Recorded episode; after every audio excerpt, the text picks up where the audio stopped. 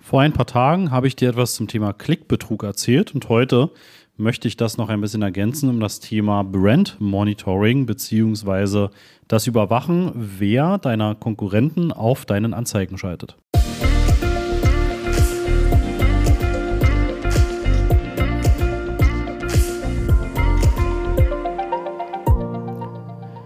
Ja, und damit herzlich willkommen zu einer neuen Folge im Master of Search Podcast. Und in den letzten Wochen sind uns häufiger ähm, ja, Beobachtungen aufgefallen, die im Zusammenhang stehen mit der maximalen Performance-Kampagne und auch das Thema Brand Monitoring damit nochmal auf ein anderes Level heben.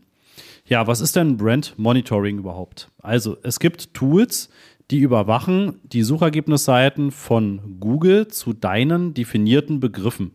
Und im häufigsten Fall sind das eben die Brandbegriffe, also deine Markenbegriffe. Ja, das heißt, du bekommst Berichte darüber, wie häufig sind andere Konkurrenten mit einer Anzeige eben auf deinen Markenbegriffen bei Google aktiv. Ja, wie hoch ist die Überschneidungsquote? Ähm, wie, oft, wie oft stehen die Wettbewerber dann über deiner Anzeige? Und so weiter und so weiter. Also du bekommst einfach gewisse Informationen und du bekommst oftmals auch einen Alarm, wenn dahinter eine URL steckt, die zum Beispiel eine Affiliate-URL ist, also wenn Affiliates zum Beispiel auf deine Marke buchen. Oder wenn jemand noch deinen Markenbegriff in seiner Anzeige verwendet. Ja, und dagegen könntest du natürlich rechtlich auch vorgehen. Aber so weit will ich jetzt in der Folge hier gar nicht gehen, beziehungsweise auf dieses Thema im Speziellen möchte ich jetzt gar nicht eingehen. Ja, ich möchte eher den Blick nochmal darauf werfen, sind diese Tools Stand jetzt sinnvoll? Ja, und wie kannst du eigentlich eine Transparenz darüber bekommen, wer auf deinen Begriffen Anzeigen schaltet? Ja, und da ist im Prinzip die kostenlose Variante, dass du in deiner aktiven Google Ads Kampagne in diesem hellgrauen, hellgrauen Navigationsbereich auf Auktionsdaten gehst. Und dort bekommst du viel Information für den ausgewählten Zeitraum, welche URLs mit welcher Überschneidungsquote und wie häufig oberhalb deiner Anzeige diese Anzeigen und diese Mitbewerber auch auf deinen Begriffen Anzeigen schalten. Ja, damit kannst du einfach schon mal schön so eine erste Auswertung fahren. Sind deine Markenbegriffe relativ sauber in Anführungszeichen oder sind dort halt sehr viele Konkurrenten oder vielleicht auch Marktplätze oder je nachdem, in welchem Geschäftsmodell du dich bewegst, halt auch aktiv. Und das kann natürlich einen direkten Einfluss haben auf deinen Klickpreis. Ne? Also je mehr in dieser Anzeigenauktion aktiv sind, desto mehr muss natürlich auch der einzelne Werbetreibende bieten, als wenn da eben kein anderer wäre. Ne? Insofern ist das durchaus sinnvoll, einfach dort mal einen Blick raufzuwerfen. Jetzt gibt es durch diese maximale Performance-Kampagne aber da eine sehr große Besonderheit, die so in der Form noch gar nicht ähm, irgendwo, zumindest habe ich es bisher noch nicht gesehen, diskutiert wurde. Und zwar hast du bei der maximalen Performance-Kampagne relativ wenig Möglichkeiten, dort deine Begriffe zu steuern. Da ist Google jetzt gerade dabei, dass du kontoweit halt Keyword-Ausschlüsse machen kannst, die dann auch für die maximale Performance gelten. Oder Stand jetzt kannst du eben Google ähm, über den Support-Weg bitten, dass dort bestimmte Begriffe, eigentlich eher deine Markenbegriffe, ausgeschlossen werden aus dieser maximalen Performance-Kampagne. Wo aber wenige daran denken, sind die Begriffe deiner Mitbewerber.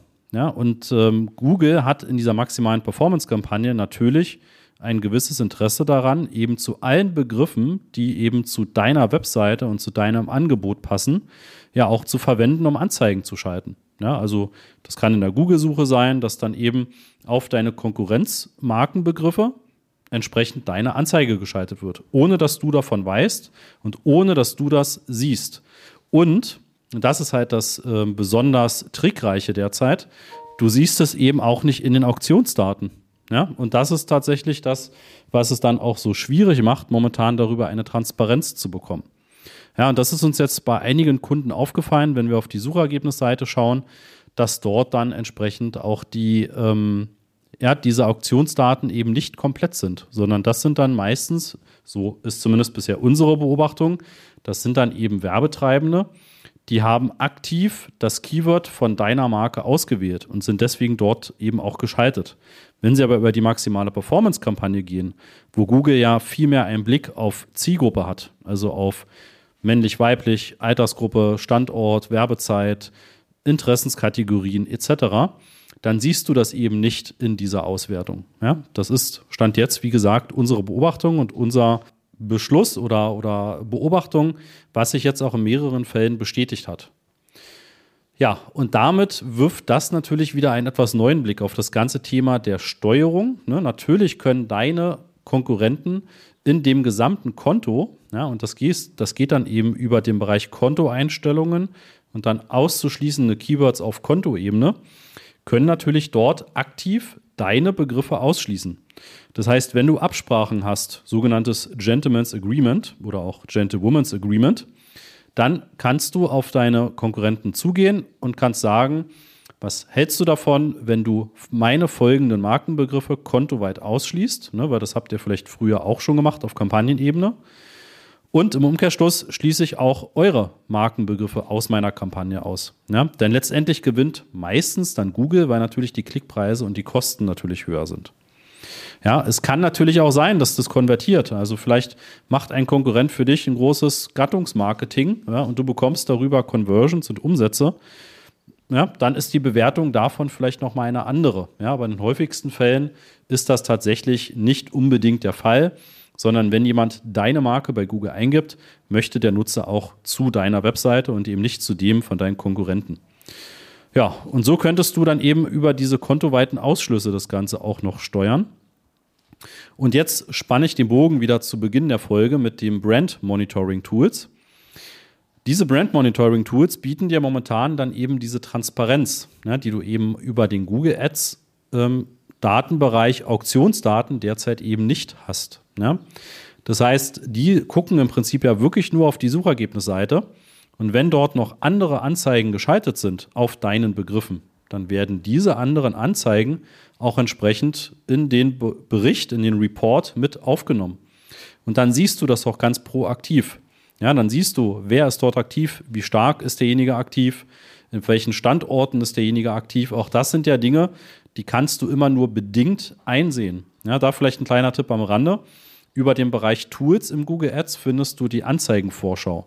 Da kannst du eine Suchergebnisseite für quasi einen Standort und jeden Suchbegriff, den du auf der Welt von überall eingeben kannst, kannst du dort simulieren. Ja, auch damit kannst du gerne mal schauen, wie sieht denn im Prinzip in einem anderen, an einem anderen Standort zu deinen Markenbegriffen die Suchergebnisseite aus und siehst du dort Konkurrenzanzeigen. Ja, das kannst du also auch gerne dir mit anschauen. Ja, was ist jetzt das Fazit dieser Folge? Das Fazit ist, dass es momentan eine große Verschiebung gibt in dieser gesamten Betrachtung, wie auf Konkurrenz-Keywords geboten wird und dass du durch diese maximale Performance-Kampagne die durchaus ihre Daseinsberechtigung hat. Ja, inzwischen ist das ein Kampagnentyp, der ist für einige Werbetreibende sehr sinnvoll und funktioniert auch sehr gut. Aber es ist halt eine gewisse Blackbox. Du verlierst da einen Großteil an Kontrolle. Und wenn du zum Beispiel Absprachen hast mit deinen Mitstreitern am Markt, dann solltest du das unbedingt auch beachten. Und du solltest eben auch mal selbst schauen, ob du nicht halt sehr stark auf Konkurrenzbegriffen ausgespielt wirst, so wie auch umgekehrt. Und ob das wirklich für euch zielführend ist oder ob ihr nicht dort eben so ein Agreement findet, dass dann eben gegenseitig die Begriffe ausgeschlossen werden. Ja, das wäre dann eine mögliche Variante. Wenn du mehr zu diesen Hintergründen wissen möchtest oder eine Auswertung wirklich, was bei deinem Konto los ist, dann weißt du, gehst du einfach auf masterofsearch.de und buchst dir ein Erstgespräch mit uns. Ja, und dann gucken wir gemeinsam, wie wir dich da unterstützen können und ob das auch bei dir der Fall ist. Gut, dann wünsche ich dir erstmal eine sonnige Zeit. Und wenn dir die Folge gefallen hat, ne, dann weißt du, gib auch sehr gerne eine Bewertung, vor allem bei iTunes ab. Und schreib mir auch gerne per E-Mail an christoph at masterofsearch.de. Ich freue mich auch immer über Themenvorschläge, über Ideen, über Fragen. Das greife ich sehr gerne in Form des Podcastes oder auch bei YouTube dann entsprechend auf. Dann bis zur nächsten Folge. Alles Gute. Tschüss.